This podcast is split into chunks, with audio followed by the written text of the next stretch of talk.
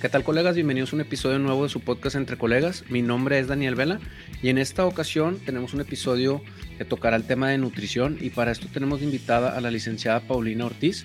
Ella es licenciada en nutrición eh, en la Universidad de Monterrey y además tiene una certificación en Nutrition Care Process y Gastroenterología por el Instituto Mexicano de Nutriología Clínica. Además cuenta con un entrenamiento en dieta baja en FODMAPs por parte de la Universidad de Monash y actualmente está cursando una maestría en microbiota humana, además de ser cofundadora de Kitchen MTI, talleres de cocina saludable, los cuales tienen un curso próximamente, aunque probablemente este episodio salga cuando ya pasó, pero les recomiendo que lo, le den seguimiento a su, a su página que dejaremos los datos aquí. Para esto nos acompaña, como les comento, Paulina. Bienvenida, Paulina, ¿cómo te encuentras el día de hoy? Muy bien, muchas gracias por, por, el espacio. Este, la verdad ya he visto lo que han compartido y se me hace un espacio bastante padre pues para saber de diferentes temas. ¿no?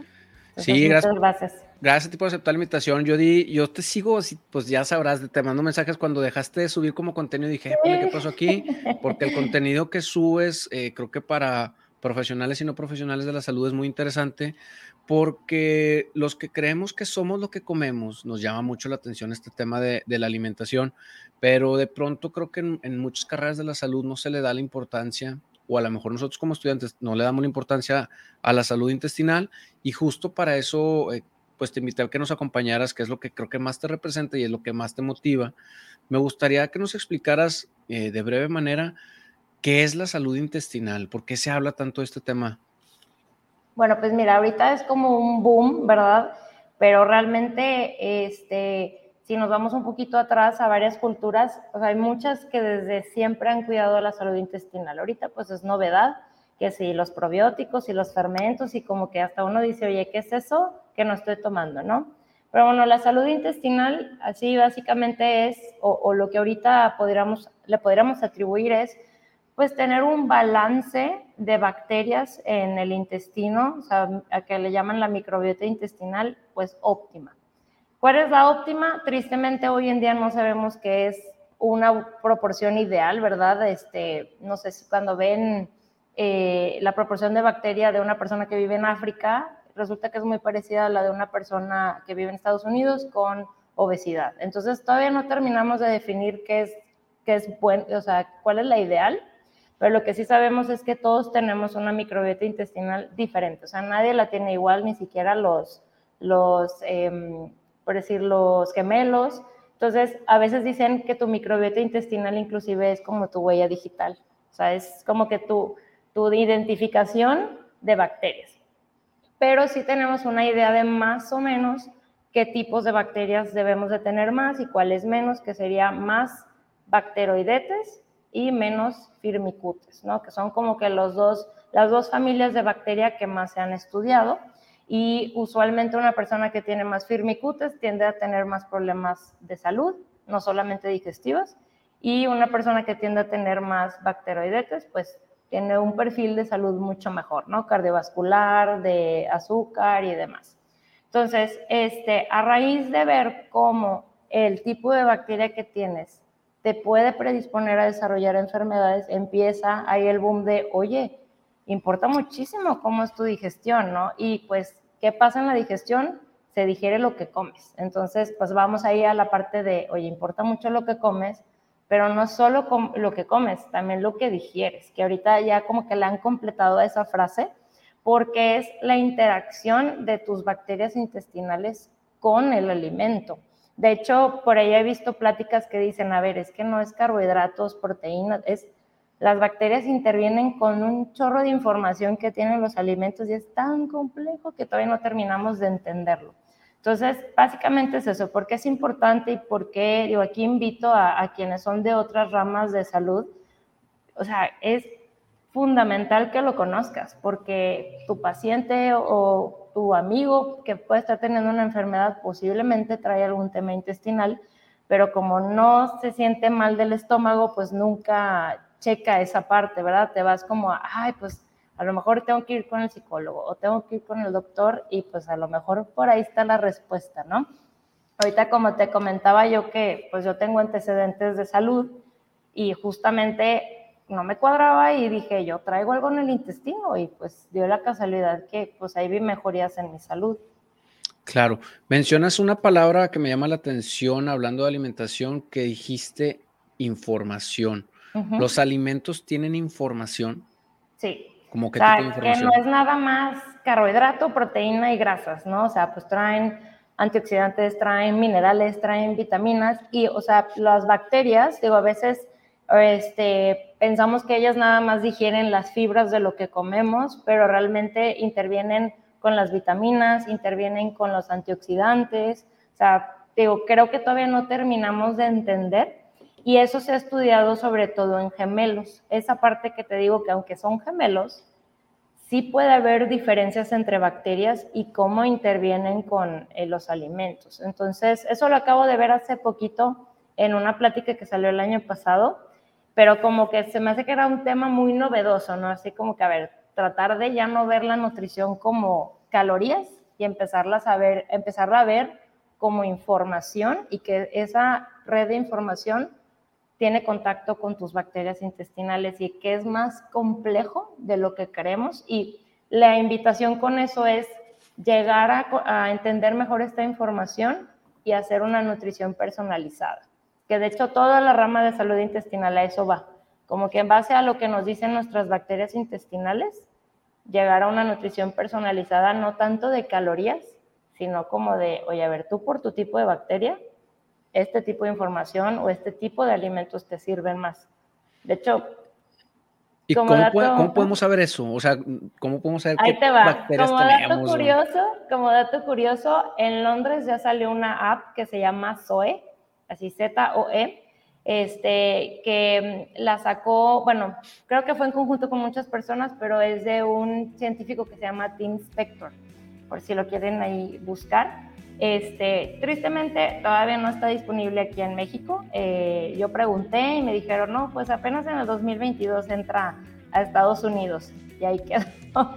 Entonces, pero lo que yo le entiendo es que tú, tú vas metiendo información sobre lo que comes, cómo vas al baño, cómo te has sentido y te va haciendo un patrón de recomendaciones dependiendo de lo que tú metes, como qué efecto tiene sobre tu salud. Y la idea es como que, que esa app al final te dé recomendaciones más personalizadas dependiendo de cómo está, de cómo responde tu microbiota intestinal con tus hábitos. Está muy interesante. O sea, digo, Siento yo que nos falta todavía mucho, pero pues para eso va. O sea, esa es, esa es como toda la línea de salud intestinal.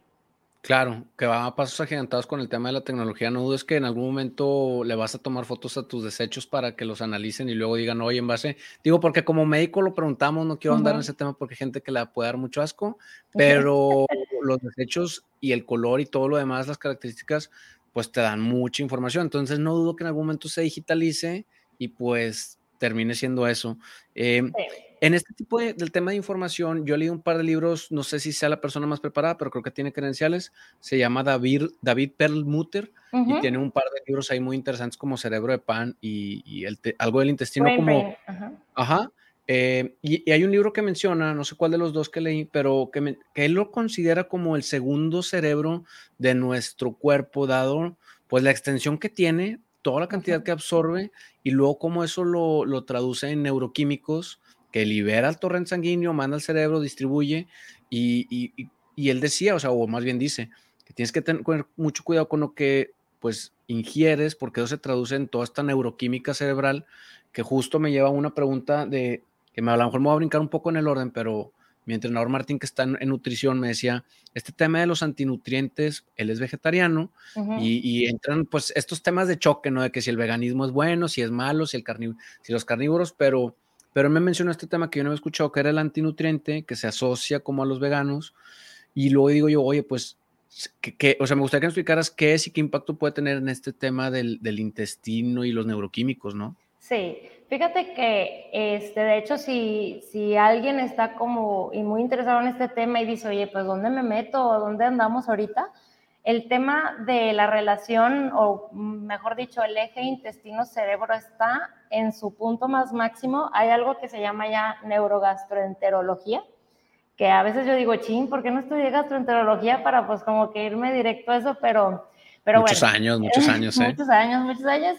Pero este, justamente es la parte de cómo lo que pensamos le da piso a una enfermedad de que se desarrolle, o sea, gastrointestinal y, cómo se afecta también la motilidad, todo esto. Entonces, la verdad, creo que en muchas, muchas enfermedades gastrointestinales ya se, le da, ya se le ha dado la importancia a la salud emocional, de cómo el estrés, si bien no es a lo mejor el causante, sí puede ser un disparador de síntomas, por ejemplo, en colon irritable o eh, yo he tenido pacientes que, por ejemplo, pues les va muy bien con una dieta normal, pasan por un pico de estrés y esa dieta ya no les sirve, ya tenemos que empezar a hacer otras estrategias.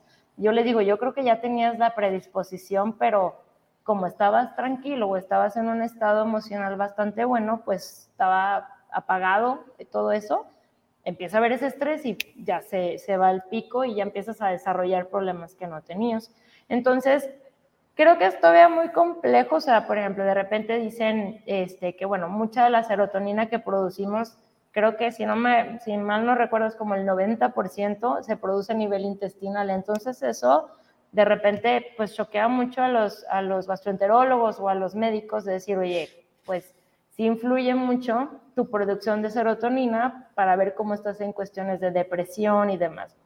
También, no sé si tú lo has oído, pero es muy común personas con problemas digestivos que finalmente terminan yendo con algún doctor que les da un antidepresivo, ¡pum!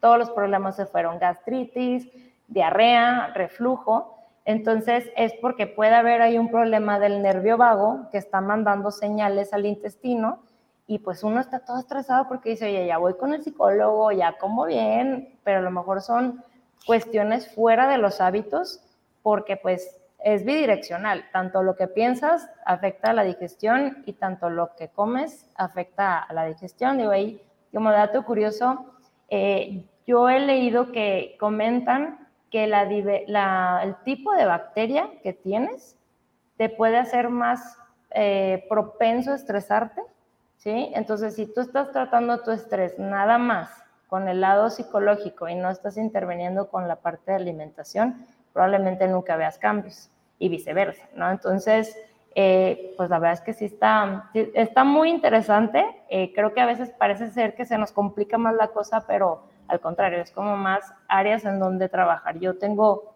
muchos pacientes que justamente los mando al psicólogo y les digo, es que vas a ver, va a mejorarte mucho, porque no es nada más lo de la comida. Aparte también las restricciones a veces estresan.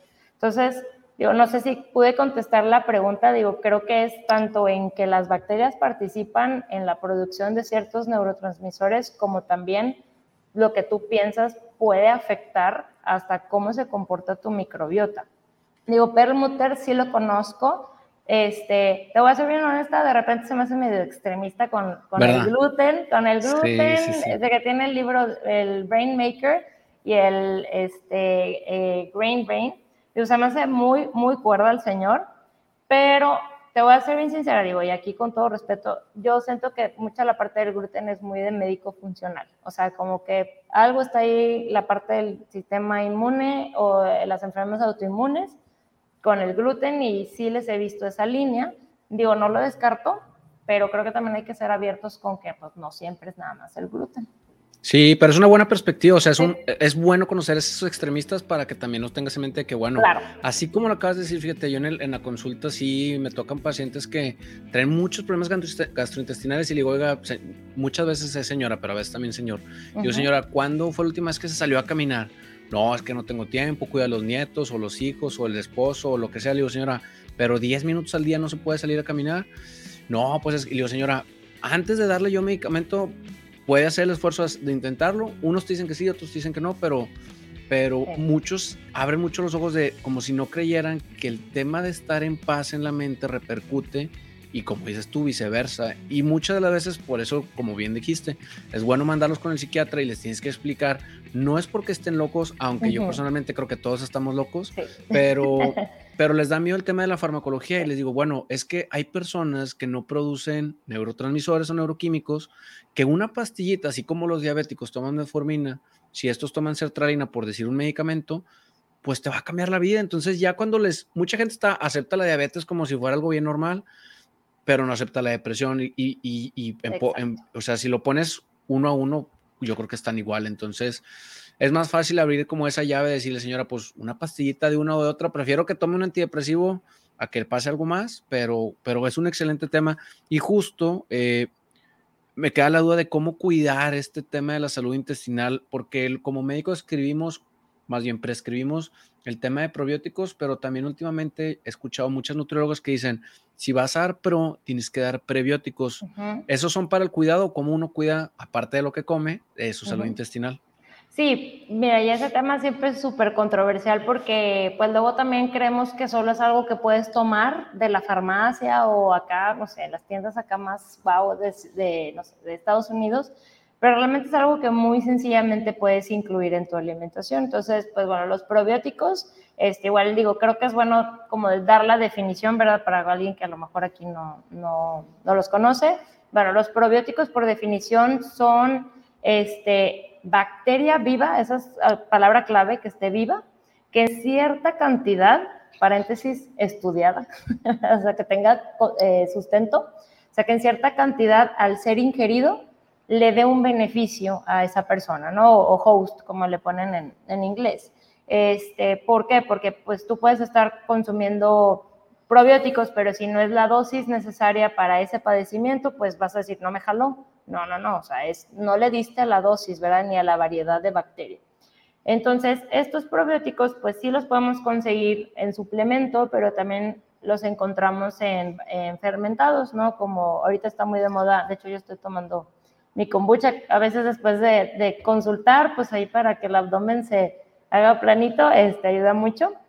Eh, por ejemplo, en la kombucha, en el sauerkraut, en el kimchi, que son cosas que hace unos años yo ni de chiste encontraba en el súper y ahorita ya está en locales, ¿no? Marcas locales. Eh, estos, tal cual por la definición, no siempre entran como probióticos. ¿Por qué? Porque yo no te puedo asegurar que esta kombucha trae las mismas cantidades de bacterias que la que me tomé ayer. Y la marca tampoco me lo puede, me lo puede asegurar porque como los fermentos dependen de la temperatura, si hace frío, calor, el ambiente, o sea, es muy variable. Entonces, por lo mismo que no es medible en su mayoría, pues descartan que son probióticos porque no cumplen con la definición. Pero bueno, yo en lo personal, cuando hablo con mis pacientes les explico esto, pero les digo, pero para mí eso es como estamos metiendo probióticos en tu dieta, ¿no? También está el yogur griego o algo un poquito más, más común. Y luego están los prebióticos, que como bien dices... ¿ah? Te puedo interrumpir, es que hay una duda que, que, yo ya sé la respuesta, pero quisiera que me dijeras tú que estás más documentada, porque creo que malamente venden esta idea y ahí discúlpeme por el, por el comercial, pero Yakult ah, vende la idea de que tiene 2.4 millones de unidades, si no me falla el número, de unidades formadoras de colonias, más dos cucharadotas de azúcar en su botecito que sabe muy rico, no lo puedo negar, pero mucha gente dice, no, es que mira, me estoy tomando probióticos y va al otro comercial. Si comparas sin Uberace, que son unas ampolletitas muy comerciales, que tiene como 20 millones de unidades contra un Yakult que tiene 2.4, ¿cuál es, eh, hay algún aporte, aparte de la felicidad que produce ese alimento en algunos, el Yakult, ¿tiene algún aporte o no tiene la verdad, Pues mira, Mm, digo, yo no me he metido mucho a, a, los laboratorios, pero bueno, está esta página de eh, la, la ¿cómo se llama? el poder del consumidor que tiene una radiografía y va desmenuzando el Yakult y justamente lo primero es como que, oh, oh, oye, ahí tu etiquetado no está correcto. Dos, pues las cucharadas de azúcar. Y luego si te vas por el de sin azúcar, pues deja tú, porque ahora trae edulcorantes. Entonces también ya hay mucha información sobre cómo los sustitutos de, de azúcar sin calorías, pues también afectan a la microbiota intestinal. Entonces, pues ahí dices, oye, entre que no es ni la dosis que a lo mejor yo necesito para ver cambios, o entre que a lo mejor sí, pero me estás dando mucho azúcar, o me estás dando algo que va a hacer que esas bacterias luego no me ayuden, sí, la verdad, a mí me da mucha tristeza cuando me dice el paciente, es que el gastro me dijo un Yakult al día. Y yo no, y luego pues yo soy la gacha porque les doy un kefir que pues sabe más fermentado, ¿verdad? Y es que sabe bien feo. Y yo, pues es que así saben las cosas, ¿verdad? No saben a dos cucharadas de, de azúcar. De azúcar, claro. pero de hecho sí, eso es un muy buen ejemplo. De hecho, si no verás a mí se me hace, así como de las marcas sencillitas muy buenas para una diarrea o una colitis, algo, se me ha hecho muy bueno y sobre todo las ampolletitas. Entonces, pero sí, o sea, por eso digo que me da mucho gusto que ya hay un poco más de conciencia, sobre todo de marcas locales, de decir, oye, esto no está en el mercado y necesitamos pues ofrecer eso. A mí me, me ha ayudado mucho en la consulta porque pues a veces no los quiero yo hacer gastar mucho en probióticos o ya ves que hay pacientes que dicen, ay, es que yo no quiero tomar nada y aunque les digas, es natural, no te, no, es que no, o, o, o no los toman porque no tienen el hábito o no, o no, pues sí, no, o sea, hasta 10 minutos de caminar se les complica, ¿no? Claro. Entonces, este, sí, sí creo que, digo, va a depender el caso, ¿qué será mejor? ¿Un alimento fermentado o un probiótico? Digo, yo la verdad, cualquiera de los dos, hay algunas condiciones de salud donde yo les digo, la verdad es que no te lo quiero dar, por más que sea bueno y todo, tampoco son chochitos y pues se puede así como que a todo mundo, ¿no? O sea, sí creo que hay que tener mucho criterio cuando los estemos eh, recomendando porque se nos olvida que son bacterias. Y si Claro. tenemos, entonces... ¿Y los prebióticos qué son? Bueno, como bien decías que muchas nutriólogas dicen, oye, pues es que también tiene que haber prebióticos, pues básicamente los prebióticos son, en términos simples, fibras, carbohidratos no digeribles, que las bacterias, se cuenta como que lo que nosotros no aprovechamos de los alimentos, estas bacterias lo utilizan como pues energía, ¿no? Para sobrevivir, para proliferar en nuestro intestino.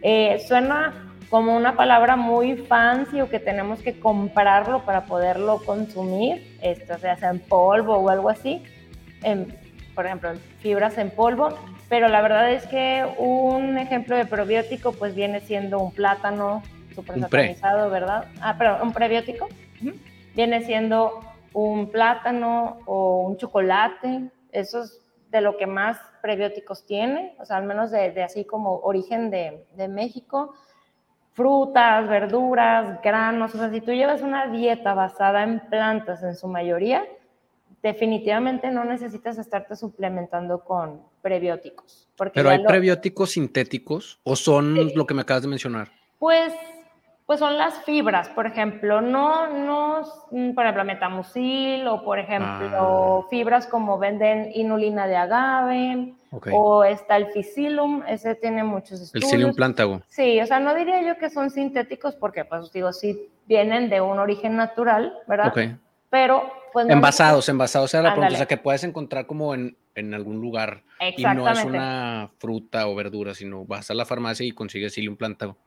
Exacto, o sea, no se me hacen malas opciones, pero sería como cuando por alguna razón no puedes cumplir con la dosis de prebiótico por la alimentación, ¿no? Una persona que, pues no sé, este, a lo mejor tiene ciertas restricciones de alimentos o, se- o- o va- o, por ejemplo, cuando tengo pacientes que viajan, que me dicen, pues quién sabe qué voy a encontrar yo ahí, una lechuga, les digo, llévate un sobrecito o algo así para que me puedas cumplir con 15 gramos de fibra que pues ahí viene la, el prebiótico. Entonces, pero tampoco es de, no, pues cada que me tome, no sé, el shot de kefir, ya tengo que estarme comiendo un plátano. O sea, realmente si tú llevas una alimentación, como te digo, más basada en plantas, o sea, más rica en frutas, verduras, granos, cereales, este, o sea, todo en contra de la cultura de la dieta, casi, casi, porque pues luego te andan cortando los carbohidratos, pero pues no es sorpresa porque luego las personas que pasan por dietas muy restringidas en ocasiones traen estreñimiento, gastritis, pues es, no estás alimentando tu microbiota intestinal y esta, la composición va a cambiar y te va a empezar a dar síntomas de un desbalance de, microbios. Sí, fíjate, ahorita que mencionabas el plátano en medicina, yo me acuerdo mucho que cuando, cuando había problemas neuroquímicos con el tema de sertralina o que habían pacientes medio depresivos, siempre les recomendaban comer un plátano al día y Ujú. ah, está la leyenda de que una manzana al día al- aleja al, al doctor, ¿no? También, pero, Ujú. pero está muy asociado el, el- el- la producción de 5-HT, que es, es el serotonina, perdón, con, con comer todos los días un plátano ayuda mucho a ese tema y si no me equivoco la manzana y pues cumple con este tema de las fibras que dices, Exacto. este, que pues son dos, tres frutitas que yo a mis pacientes les digo, mira, si te comes un plátano al día y una manzana, ya, ya son dos colores, dos frutas, ya te faltan menos para cumplir como el mínimo eh, requerido y, y en general son alimentos pues que saben rico. ¿verdad? Eh, Sí. Entonces ya vimos pre y, y- y pro, pero cuando Ahora, la duda es, hay algunas personas que dicen, o, profesionales de la salud, los probióticos hay que tomarlos en ayuno, los probióticos hay que tomarlo después de la primera comida, la última comida. ¿Cuándo es el, el momento ideal para un pro y un pre? Bueno, mira, te voy a decir lo que yo he leído y lo que yo he aplicado también en, pues, en mí misma, ¿no? Ya con toda la información. Bueno, eh, de los estudios que yo he leído no son muchos que hablan sobre cuál es el mejor tiempo para tomarlos. Hay un estudio que pues hace eh, una comparación entre tomarlo en ayunas, tomarlo con un jugo verde y tomarlo con leche con 2% grasa. Entonces, el mejor método, pues este es con encapsulado, ¿verdad? No es con fermentado ni nada. Entonces, este, se vio que el método en ayunas fue mucho más eficiente porque al parecer el que no haya producción de jugos gástricos o enzimas y todo ayuda mucho a que, las bacterias puedan pasar por todo el tracto gastrointestinal hasta llegar al colon, ¿no? Ahora, ¿qué pasa con el jugo verde? Pues se producen jugos gástricos y esto afecta mucho la llegada de, pues, total de las bacterias, ¿no? Como que a lo mejor sí llegan algunas, pero no todas. Y como platicábamos, pues la idea es que sí obtengas una buena cantidad para ver cambios. Sin embargo, con la leche que tenía un poco de grasa, se vio que llegaron mejor que con el jugo verde. Aparentemente hay una cierta protección de los probióticos cuando viene acompañado de grasa. Este, no, no sé a qué se deba, no, no especificaron mucho en ese estudio. Digo, es viejito, ¿verdad? Este, pero es de los mejores que he leído. Pero el año pasado salió otro estudio, ahí te debo el nombre del journal, pero ya salió que la mejor recomendación para probióticos es de preferencia antes de dormir, justamente porque como es el momento en el que, bueno, algunos, ¿verdad? No todos, no estamos comiendo, hay menor producción de jugos gástricos y otros compuestos que pueden hacer que las bacterias no lleguen intactas al colon.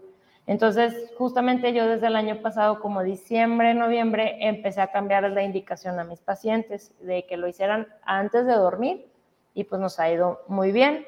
Este, con el tema de alimentos fermentados, o sea, estaba, estaba hablando yo de suplementos, la verdad, yo invito mucho a mis pacientes y aquí también les hago la invitación a no clavarnos con que en ayunas o no, porque pues la verdad es que se toman, se consumen en culturas desde hace años y yo no creo que se les cruzara por la mente, ay, que si tengo 15 minutos de ayunas o no simplemente lo incluyen en sus platillos y todo, ¿no? Como por ejemplo yo ahorita estoy tomando la kombucha, pero no lo hice por un timing, simplemente es mi fermento del día. ¿Y por qué, como quiera, esto podría ser una buena alternativa? Porque tomar alimentos fermentados o probióticos no es nada más por las bacterias, es también los metabolitos que ocurren durante la fermentación de ciertas fibras, o sea, no es nada más tener más bacterias, ¿no?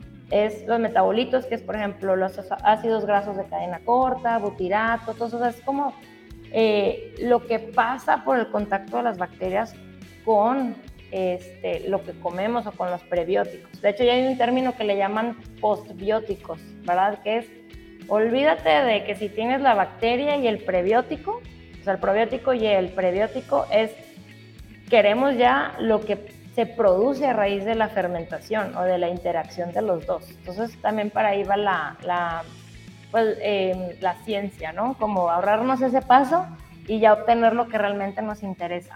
Entonces, este, o sea, conclusión es, sí hay estudios de que hacerlo cuando no haya una comida cerca ayuda mucho, pero si los pre o los pro. No, los pro, los probióticos. Ok, cuando no hay una comida cerca. Ah, o sea, antes de dormir o, con un tiempo de ayuno, o sea, sí hay más estudios que cuando es con alimento.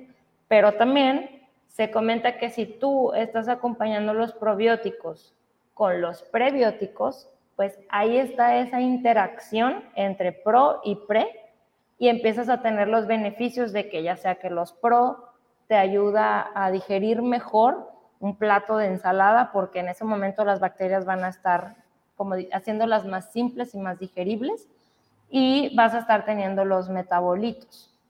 Entonces, pues es muy depende, ¿verdad? Ya sabes que aquí en nutrición muchas cosas son depende. Yo, la verdad, hace mucho me dejé de preocupar que si que si es en ayunas o no, y solamente trato de estar metiendo alguna fuente de probióticos en mi alimentación, este, ya sea con la comida o entre comidas, pero la variedad. Yo creo que eso es lo más importante. O sea, yo, yo creo que ya te diste cuenta, yo soy más pro de los alimentos fermentados que de un suplemento.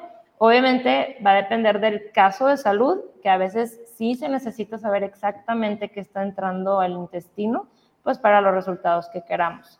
Pero mm, yo, yo daría esa recomendación. Si estás tomando un suplemento, una cápsula o un, no sé, este, una ampolletita de sinuberase, hacerlo antes de dormir. Y si estás consumiendo alimentos fermentados, pues aprovechar y hacerlo junto con la comida. Obviamente una comida rica en prebióticos, como ya lo platicamos, que eran frutas, verduras, granos, semillas, aguacate, por ejemplo. Y en general, Pre y Pro, eh, ¿cuál es el beneficio que se podría ver a nivel intestinal? O sea, ¿cuál es la función que tienen estos en la salud intestinal? Los dos, pre Pues creo que el PRO, creo que el PRO es el más, el más recetado, por así decir. Eh, ¿Cuál es el beneficio que el paciente podría obtener de ellos? Pues mira, va a depender de la cepa porque ya vamos como que identificando a ver cuál bacteria es para qué. Este, pero pues, o sea, de los beneficios de consumir probióticos, usualmente es pues mejorar tránsito intestinal, yo creo que eso es como lo que más este, podemos observar, que vayas mejor al baño, que vayas de una buena consistencia. Eh, a veces si hay inflamación o distensión abdominal, eso también puede disminuir, gases o eructos, a veces también que son como signos de indigestión, puede mejorar. Hay personas que ven mejoría en el sueño, eso está, de hecho sí hay varios estudios de cómo trastornos del sueño están asociados a problemas digestivos o problemas de la microbiota intestinal. Pero básicamente es más eso. Digo, ya hay estudios que hay, por ejemplo, hay unos probióticos que se llaman Mood, que hay una marca que se llama Garden of Life que como que ya te ahorra un poquito el research y ya te dice, mira, estos son para cuestiones emocionales. Este es para hombres mayores de 50. Este es para mujeres o depende del caso que tengas, ¿no? Entonces, ya trae algunas bacterias que se han estudiado para cuestiones de depresión, cuestiones de ansiedad. Eh, creo que eso está bastante padre. Eh, entonces, es lo mismo, lo que decíamos al inicio, la salud intestinal no está nada más ligada a que si tienes un problema intestinal o no. Puede influir en muchas cosas, no solo en lo emocional, puede influir también en, este, por ejemplo, problemas cardiometabólicos, diabetes y demás. O sea, me acuerdo mucho de una una maestra mía que me decía, pero Pau, no todo es salud intestinal. Y pues bueno, ya van cinco años desde que me gradué, yo sigo pensando que si no es que es todo, la mayor parte de las enfermedades algo tienen que ver con salud intestinal. Sí, claro, sí es muy importante. Me voy a entrar un comercial de un producto que yo compré hace tiempo. No sé si lo has visto, lo voy a poner aquí, se llama... Ah, es muy bueno. Yo lo tengo aquí en el consultorio es súper bueno. Este, la verdad es que cuando hago comidas que digo, oh, esa comida no es muy buena, que digamos que pues todo se vale, no, no me lo tomo y ah, me siento súper bien y me ayuda como a esta parte del, colateral de comer alimentos, pues no tan buenos, ¿verdad? y, justo te preguntaba porque dice tomar de una a dos cápsulas al día de preferencia con alimentos, o sea, va con, a la par de con lo que dices, no es necesario pero yo no lo he tomado con el estómago vacío ni en la noche. Haré la prueba para ver cómo cambia, pero la dinámica intestinal, cuando como algo y, y como eso, hombre, o sea, es, es, otro intestino. ¿Te cuenta que yo podría decir que es el intestino y más? Cuando lo tomo y cuando no lo tomo con la misma comida, sí. es un universo diferente. Entonces, yo el tema de los prebióticos, aunque no sabía qué era, pues yo siempre consumo frutas y, y, entonces, pues ahí no me fallaba, pero esto se lo recomiendo a los que lo están viendo. Se llama, digo, para los que no lo ven y solo nos escuchan, es marca B, B de bueno, Life Digestive Enzymes o enzimas digestivas. Y para el precio que es, el beneficio que da es muy bueno. Sí. No, y de hecho, eso, las enzimas digestivas, pues yo sí recomendaría que fuera con alimento porque justo es para que los tengas en circulación. De hecho, ¿verdad? Yo pensaba eso con los probióticos, yo decía, no, pues yo quiero que lo tengan más cerca de la comida, por eso me impresionó mucho este estudio. Pero bueno, mira, te seré sincera, yo siento que desde el 2016 para ahorita, híjole, ya hay demasiada información de salud intestinal, entonces yo pues estudios que he leído de 2015, 2016, como que ya digo, ay, pues ya pasó mucho y como que ya sabemos más. Entonces, pero creo que al final también va a depender de la persona, ¿no? Hay pacientes míos que me dicen, oye, no, me cayó mejor en la mañana, ah, pues bueno, me cayó mejor en la noche. O sea, también no, no dejar la individualidad, ¿verdad? Este, y también las enzimas, hay pacientes míos que se toman una, hay otros que se toman tres, va a depender. Creo que por eso siempre lo, lo, más recomendable es que cuando estemos metiendo suplementos de probióticos, como te decía, así hacerlo de una forma adecuada porque así como que te, pueden hacer mucho bien, también te pueden hacer mucho mal. Claro, aquí se, aquí se reconociendo. Digo, yo, pues digo, como médico, pues me siento más capacitado para, para, ir haciendo las pruebas de error. Creo que si, si quien nos escucha no es médico, ni nutriólogo, ni nada de salud, pues asesórese para ver qué cambios. Yo porque identifico bien, a ah, esto es cuando, pero, pero pues como comercial, eh, creo que vale la pena eh, conocer eso. Y, y, eso me lleva a un tema muy delicado que es el tema de la cándida. Hay un, el episodio 40, tengo un episodio con, con un cantante que, o músico que es nutri vegano y mencionaba un par de veces ese tema de la cándida muy asociado a ciertos alimentos y que pues tiene consecuencias, aunque yo como médico sé que la cándida pues es nuestro amigo y es parte de nuestra flora, cuando hay un desbalance o disbalance pues puede eh, aparecer como una infección eh, visible, ¿no? Pero me podrías hablar de, por qué se toca tanto este tema y creo que como dices tú, en los últimos años ha ido cobrando más relevancia la cándida a nivel intestinal. Sí, pues mira, para quien no sabe qué es la cándida, pues es una levadura y como bien dices, pues es parte, o sea, todos tenemos cierta cantidad de cándida. El problema es cuando está en aumento, ¿no? Que la proporción que tenemos está más elevada, ahí eso te puede conducir a, a problemas ya sea digestivos, hormonales. La verdad, yo lo he visto más en mujeres, no me ha tocado con hombres, y es un desbalance hormonal eh, muy impresionante. También batallan mucho para bajar de peso, eh, o de repente se les va la concentración, o, casi, casi, están como que embarazadas, o sea, se les olvidan cosas. Eh, y son muy propensas a infecciones. Y de hecho, normalmente en los estudios de urocultivo o algo así, se puede ver que tienen ahí la cándida. Entonces, em, yo la verdad tengo una historia ahí curiosa con la cándida porque si alguno ha leído, la verdad hay mucha información de hace unos años que una, una dieta para cándida es como que quitar azúcar, y, pero aparte no nada más procesada, es, o sea, frutas, este, almidones, entonces pues es una dieta muy, muy restrictiva, ¿no?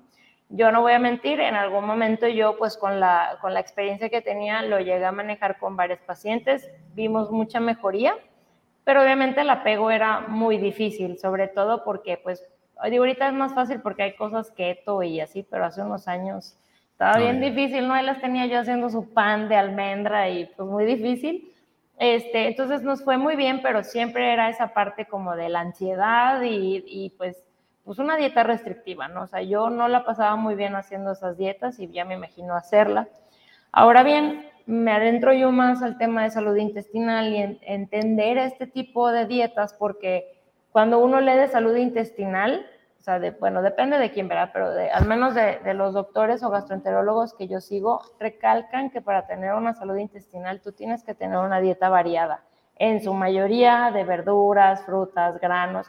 Entonces yo digo, oye, como una persona que trae un desbalance de bacterias, no por cándida o, alguna otra, ve mejorías cuando justamente hacemos lo contrario, ¿no? Quitar básicamente mucha fibra de su dieta este, y limitar azúcares. Entonces, em, como tal, no he visto yo algún libro o algo así que, que, hable de esto. Yo lo he visto más de mis, de mis colegas hay una, que bueno, aquí le hago un espacio porque la verdad es alguien que ha influenciado mucho en mí, que se llama Intestino.sano, eh, se llama Paloma Barrera, y con ella justo discutí esto que le decía, a ver, es que, ¿cómo me explicas que lo que recomiendan no le funciona a este paciente y si haces lo, lo contrario le jala? Y me decía, Pau, a ver, es que tú nada más estás viendo la cándida, pero a ver, la cándida no está sola ahí, probablemente trae un desbalance de muchas otras bacterias, ¿verdad? Entonces, si tú restringes la dieta, vas a seguir afectando la diversidad que tiene la persona. Entonces, básicamente a lo que llegamos es como siempre buscar una dieta pro salud intestinal y pues, pues va a ser un poco a lo mejor más tardado. La verdad, hasta ahorita no he tenido yo pacientes ya con cándida, no, no me ha pasado, o como que siento que yo ya no lo busco. O sea, yo ya como que digo, a ver, probablemente traes una, una disbiosis intestinal, este, un desbalance de bacteria, y a ver qué hacemos. Pero ya no, ya no me he ido yo a ese extremo. Digo, no sé, por ejemplo, en este episodio, que yo no lo he oído, si platicaron algo así como de qué tipo de alimentación era para cándida porque la que he oído yo más es la de no azúcar, pero ni natural. Sí, eh, Alejandro Rosso es nutri-vegano y crudivegano, perdón.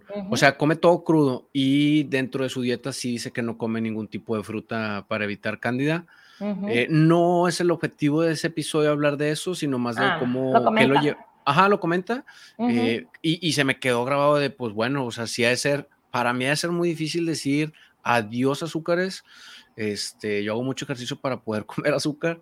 Eh, pero, por ejemplo, si me dijeran adiós plátano y manzana, que son de dos, mis dos alimentos preferidos diariamente, sí diría, órale, cuánta fuerza mental, este, pues mis respetos para él, ¿verdad? Porque él sí lleva una dieta libre de, creo que todas las azúcares por este tema de la cándida.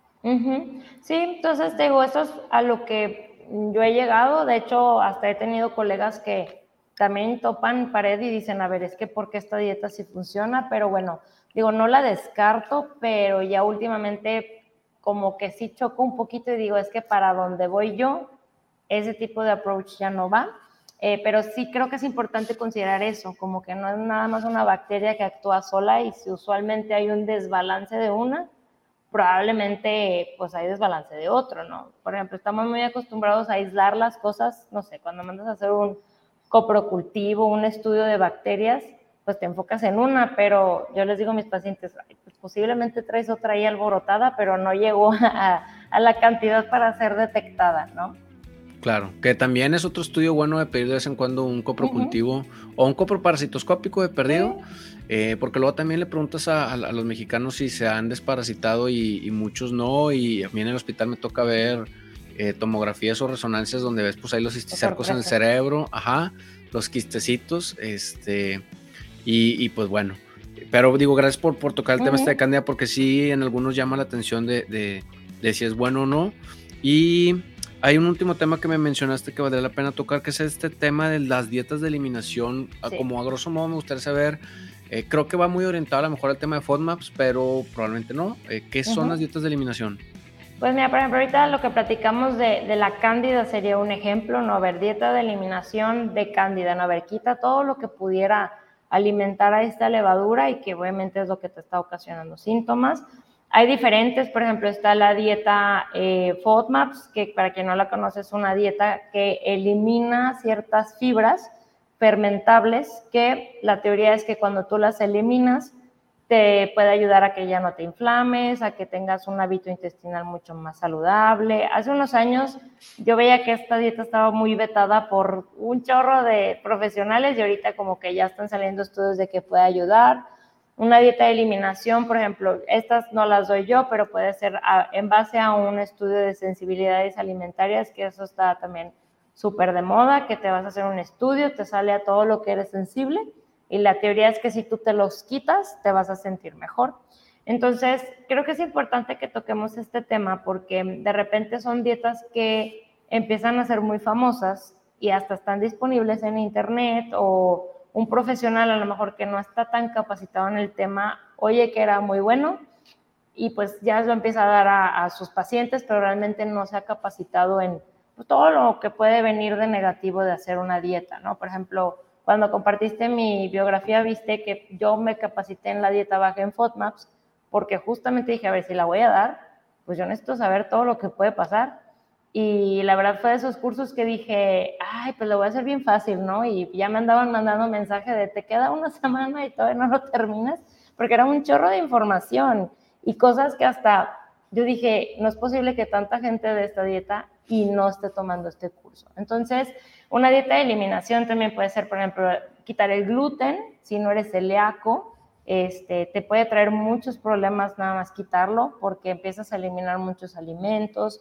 Entonces, digo, no es un no a estas dietas, es un, pues, asesorarte primero para, para, ver, bueno, qué síntomas tienes, cuál sería una dieta ideal para ti, si la vas a hacer, cómo la vas a hacer, porque, como les decía ahorita, o sea, todo lo de salud intestinal va hacia variedad, más plantas, comer diferentes plantas en tu dieta. Mientras más diversidad de plantas, más diversidad de bacterias. También les decía que ahorita no sabemos cuál es una microbiota intestinal ideal, pero lo que sí sabemos es que mientras más diversidad de bacterias tengas, probablemente tienes una probabilidad menor de desarrollar problemas de salud más adelante. Entonces, en estas dietas de eliminación, ¿qué pasa? Reduces la variedad de tus alimentos y obviamente vas a tener un cambio en tu microbiota intestinal que si se prolonga o si no haces una reintroducción pues de una forma correcta, probablemente te quedes con ese, esa disbiosis o ese desbalance de bacteria por mucho tiempo y que te pueda traer problemas. De hecho, yo he tenido varios pacientes que me dicen, no, hombre, ya hice mil dietas de eliminación y nada me funciona. Y cuando intento comer algo nuevo, me cae mal les digo, pero a ver, es que probablemente ese fue el problema. Tú te fuiste bajando la diversidad de bacterias y pues te quieres comer una manzana de la noche a la mañana y te va a caer mal porque no tienes la bacteria que te ayuda a digerir estas fibras. Es como la historia de la lactosa, ¿no? Yo creo que muchos hemos oído, o la historia de, oye, dejé la leche una semana, la volví a tomar y me cayó fatal. Soy intolerante a la lactosa. No, o sea, es no hubo estímulo de, producción de enzima lactasa, te tomas un vaso de leche y pues te cae como bomba. Es lo mismo que puede pasar con las dietas de eliminación. Si de repente tú quieres meter todo, entonces asumes, ah, sí me caía mal. Pero a lo mejor es que no tienes con qué digerirlo y sigues restringiendo tu dieta. Claro. Eh, Voy a hacer enlace con otro episodio y, espero que no sea como competencia, pero eh, hay un episodio del 111 con Daniela Villegas que justo hablamos solamente de intestino irritable por el tema de FODMAPs y, y me acuerdo porque ella menciona justo esto, o sea, ella dice, a ver, vamos a ver, no sé, la cebolla te caía muy mal, vamos a ir trabajando poco a poco, la dejas un ratito y luego vamos a subirla poco a poco y muchas de las veces dice ella, muchas de las veces sabías que no era la cebolla y luego el que sigue y luego el que sigue, o sea, ella decía, así como a nosotros como médicos, a los, a los bebés les recomendamos, váyase de uno por uno. Ella decía, a ver, vámonos de uno por uno y no todos los formas, pum, un fregazo, no, sino vámonos de poco a poco y muchas de las veces reintroduce el alimento poco a poco y el, y el paciente dice, oye, no, pues ese no era o ese sí. Y, y muchas de las veces le das el descanso, el paciente sana, regresa a su dieta y dice, oye, pues solamente era esta palabra que tú mencionas, el desbalance, ¿no? Entonces, sí me da gusto que digas esto de los cursos, porque da igual, también tomo un curso, porque si es que es demasiada información que no puedes nada más hacer, eh, ah, no, deja todo esto, ahí te va la lista, todo esto no puedes comer, porque luego ni siquiera vas a saber cuál era y le vas a quitar ciertos minerales o aportes. Entonces, sí, sí creo que es un tema delicado quien, quien, quien entrega estos folletos de, no, este con esta dieta vas a hacer la magia. Sí. Ay, pues, pues bien sabemos que es individualizado, ¿no? Claro, y fíjate que sí me ha pasado, eh, digo, y creo que es, digo, espero lo hagan en, buena, en buen corazón, que a veces he tenido pacientes que me dicen, pues es que con mi nutrióloga pasada me dio la dieta baja en FODMAPs o algo así, pero me dijo que no la dominaba, pero que pues me mandaba la lista y pues la lista de internet, ¿no? Yo decía, o sea, entiendo, pero pues sabes que no te la puedo dar, vamos a buscar con quién, o sea, porque obviamente la persona ya viene bien traumada por todo lo que se tuvo que quitar y yo ver, ni siquiera eran esos alimentos, ¿verdad? Está mal esa lista. Entonces, creo que yo mucho tiempo pensé por qué mis colegas no todos dominan salud intestinal y poco a poco fui entendiendo, no, a ver, es que es otra rama y la idea es como que apoyarnos entre nosotros. Yo he tenido colegas que me dicen, Pau, ya no pude con el paciente, ya te la mandé. Ah, perfecto. O sea, creo que para eso estamos, así como yo no trato todo, ¿verdad? Eh, y creo que ya se le está dando esa, pues, ese espacio a que no necesariamente todos los problemas digestivos van a ser con, con una dieta saludable, ¿no? Hay que ser un poquito más críticos.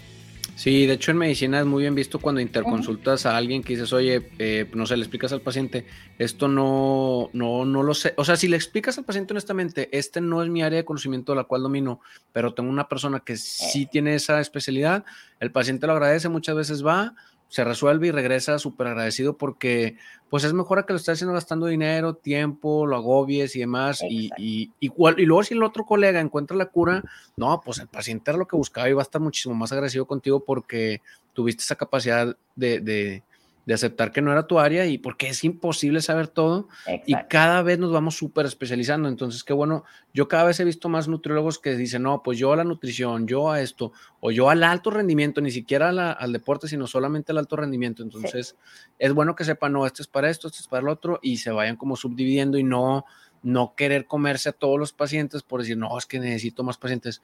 Pues dedícate a hacer bien lo tuyo y si no puedes y lo mandas, ese seguro te va a mandar alguien más. Entonces, pues bueno, qué bueno, qué bueno que vayas por esa línea. Eh, Pau, son prácticamente todos los temas para los cuales yo quería que nos acompañaras, pero antes de ir cerrando el episodio, me gustaría saber si hay más temas o de estos temas que hablamos, algún concepto que se me haya escapado. No, la verdad creo que cubrimos muy bien las dudas más comunes o como que mitos ahí que de repente hay. La verdad me gustó mucho todo lo que platicamos porque son cosas que yo quiero que todos sepan, que a lo mejor no van a tener la oportunidad de leerlo, que se los platiquen. Entonces, yo creo que cubrimos muy bien. Y este tema que tú tienes como un negocio aparte, bueno, no sé si es un negocio, pero Kitchen Monterrey o MTI, eh, ¿cómo nace y qué ofrece, aparte de los cursos que he visto? Sí, pues mira, ese proyecto yo lo inicié con una colega hace cuatro años. Eh, nosotras nos dimos cuenta que pues hay muchas personas que no quieren ir a consulta de nutrición porque, pues, tienen la idea de que, ah, es una dieta y no voy a comer lo que me gusta y va a estar bien feo y difícil, ¿no? Entonces, este, pues las dos estábamos muy activas, en ese entonces andaba yo más activa en, redes, eh, y decíamos, oye, ¿te gusta cocinar? A mí me gusta cocinar y te gusta enseñarlo, ¿no? Pues vamos a hacer unos talleres de cocina. Entonces empezamos a hacer talleres la verdad tenemos muchos, muchos temas para niños, para mamás. Alguna vez hicimos una de dieta keto como para dar, explicar qué es. Este, hemos dado de alimentos fermentados también. Si alguien aquí dice, oye, yo quisiera hacer mis fermentos, ahí estamos nosotros también.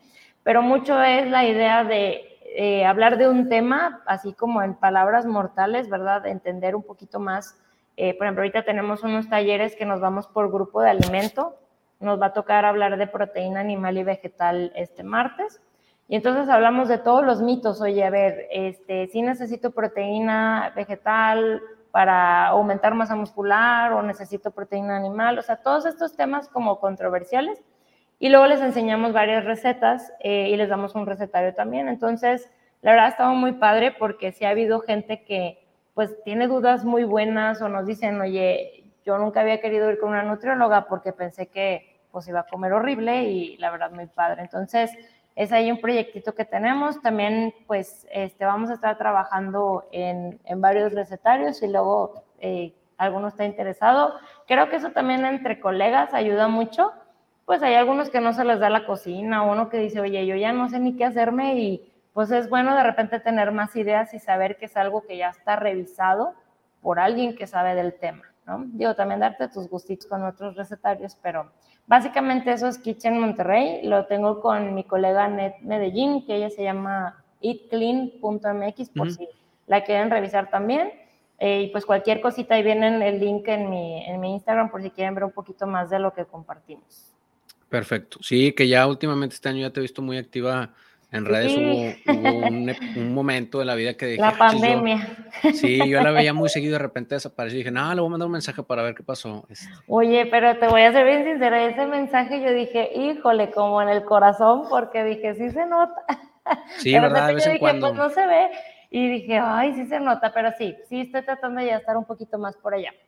Sí, sí ayudan esos mensajes. De repente uno cree que nadie los ve o que nadie nos escucha o etc. o nos sigue y de repente dices, ah, bueno, hay una esperanza en el mundo. Siempre, creo que siempre es bueno. A todos los que nos estén escuchando y de repente tengan. Yo pensé que no me ibas a contestar, pero porque pues todos tienen ese miedo de que no, si no te contestan, ¿qué pasa? No pasa nada si no te contestan, pero muchas de las veces eso ayuda muchísimo más que cualquier otro tipo de incentivo. Este, pues muchas gracias, Pau. ¿Algo con lo que quieras cerrar antes de despedirnos eh, eh, del episodio?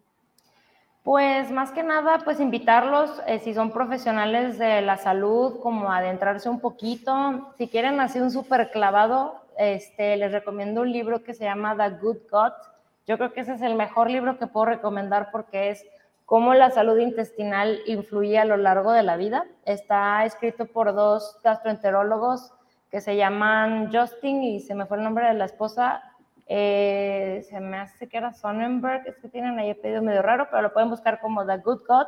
Es de los mejores libros, tanto para profesional como no profesional, porque hablan sobre la leche materna y así, o sea, desde cosas bien puntuales hasta ya a mayor edad y también te ayuda a resolver muchos mitos de, luego oímos que ya si naciste por cesárea, ya valiste y que si te dieron antibiótico también. Entonces, pues está padre la perspectiva desde un, desde un gastroenterólogo y de cómo ellos también se adentran a manipular su alimentación para mejorar su salud intestinal.